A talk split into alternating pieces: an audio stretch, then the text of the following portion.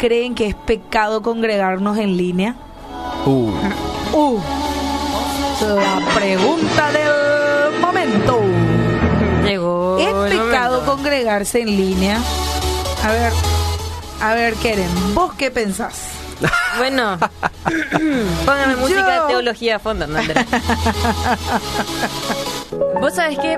No. Yo, yo- Una de Juan Qué- Calvino, no sé. qué bárbaro. Ponme la, la de Martín Lutero. La de Martín Lutero. Castillo fuerte nuestro Dios. Castillo fuertes. Yo realmente creo que congregarnos no, no solo se limita a lo físico, sino a la intención del corazón. Ah, muy bien. Porque cuando la intención de, de tu corazón es realmente aprender de Dios, conocer más de Dios, no va a importar mucho si es algo físico, si es presencial en este caso, Sí. Ahí está. o si es algo presencial, porque muchas personas están conociendo a Jesús por medio de reuniones presenciales, también por los videos que te- se están levantando, por los live, por los streaming que se hacen, Sí. y nunca Dios se va a limitar a una sola forma de moverse. Y eso lo podemos ver en todos los aspectos. Desde cuando Jesús eligió a sus discípulos, no es que decía, no, ahora en la sinagoga tenemos que ir a reunirnos, sino que Él se iba a los montes, Él se iba en una casa, se iba en el mar. Dios- Jesús nunca se limitó a un solo lugar. Muy bien. Para Él siempre había un momento correcto para enseñar, porque Él miraba la intención, la intención que tenía la gente de aprender de Él, de escuchar de Él, de saber más del reino de los cielos. Y creo que no, no es pecado reunirse de forma virtual, porque si Jesús llegó a romper los paradigmas en su tiempo, ¿por qué nosotros no nos podemos, no, o sea, por qué nosotros nos cerramos a una sola forma de hacer reunión? Wow. Terminamos, no nos vamos, Elea. Vamos todos, vamos todos, vamos todos. amén. Bueno, sí, es cierto, porque escuchamos a personas en este tiempo decir cosas como, por ejemplo, eh, si le dicen que pueden congregarse en línea, dejan de ir a la iglesia y dejan de diezmar. Mm, No sé, sí. por ejemplo, ¿verdad? O congregarse en línea es pecado. O congregarse en línea no cumple con el mandato de que no deben dejar de congregarse. Bueno, hay tres puntos, o por lo menos algunos puntos, que yo te voy a dar esta noche para que puedas identificar si esto es falso o es verdadero. Lo de congregarse en línea que es pecado. Number one, y incluye lo que ya dijo Keren y mencionó. Dios nos encomendó ir a hacer discípulos a todos los confines de la tierra. Ahora, las redes sociales son un arma poderosa para lograr esto. Lo que decía bien Keren, me parece genial. Gracias porque estamos en línea y estamos en un mismo espíritu. Sí, algunas personas piensan también que esa gran comisión, no, pero eso como los pastores nomás tienen que hacer.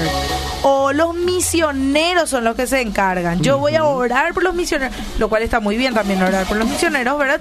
Pero en realidad, el ir y hacer discípulos nos toca, gente, a todos. Afirmativo, camarada. Camarada, te repito, a todos, no es solo a los pastores, no es solo a los líderes de jóvenes, a tu líder de célula. No, no, no, es para todos. Nos incluye a vos y a mí como discípulos de Jesús. Claro, y mientras más compartamos a Jesús en las redes sociales, más personas van a poder conocerle. Ahora, es cierto, las redes sociales no, no pueden ser igual en lo presencial, obviamente. Pero no tenemos que adecuar, como dice Keren. Jesús utilizó métodos bastante distintos para la época. Sí, Claro. ¿Verdad? Se subió en una barca, predicó desde allí. Eso que la gente solamente acostumbraba a escuchar sermones en las sinagogas Sí. o en el templo. Sí.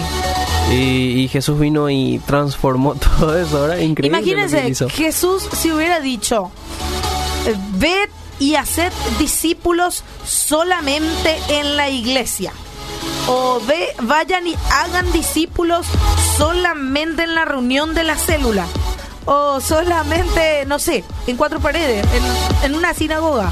Pero acá hay algo interesante. Hacer discípulos y predicar son cosas diferentes. Ah, mira. Atentis a eso. Nosotros sí podemos hacer discípulos dentro de la iglesia, pero predicar lo hacemos todo el tiempo. Claro. Dice, nosotros predicamos todo el tiempo con nuestras Con acciones, nuestras actitudes.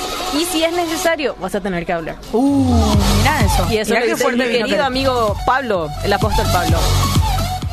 Así que nosotros predicamos todo el tiempo. Sí.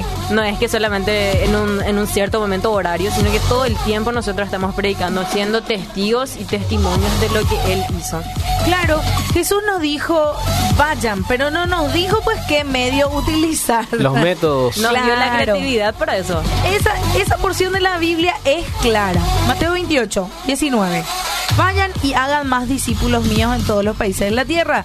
Dice la versión de la TLA. Bautícenlos en el nombre del Padre, del Hijo y del Espíritu Santo.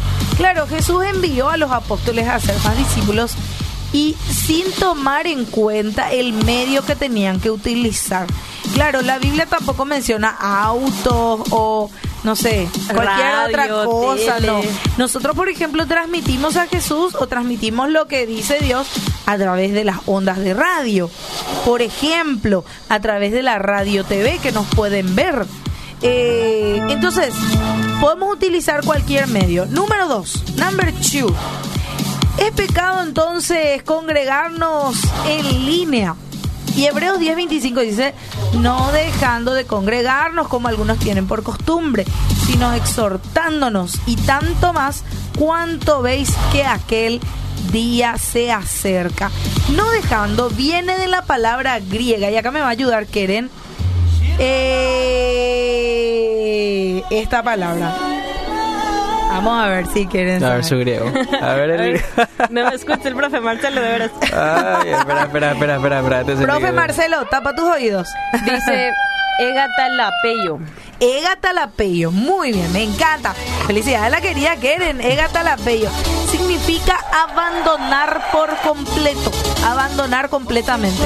Ahora, sin, de- sin entrar en otros detalles, tenemos que notar que no dejando es una exhortación a no abandonar la fe en Jesús.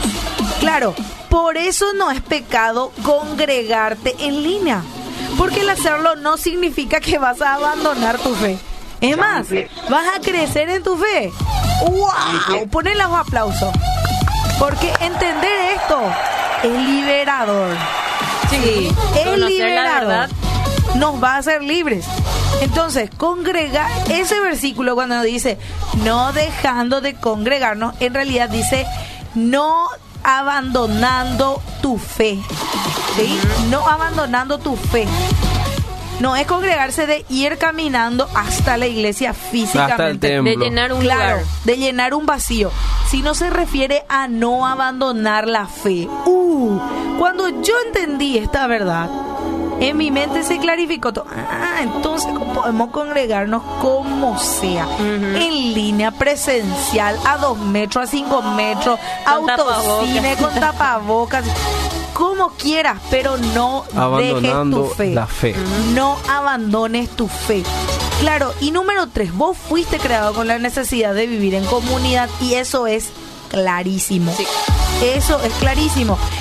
Dios creó a Adán y dijo, no está bien que el hombre esté solo. Voy a hacerle a alguien que lo acompañe y lo ayude. Y ahí dijo, trajo a la mujer. Ese versículo le gusta a Elías.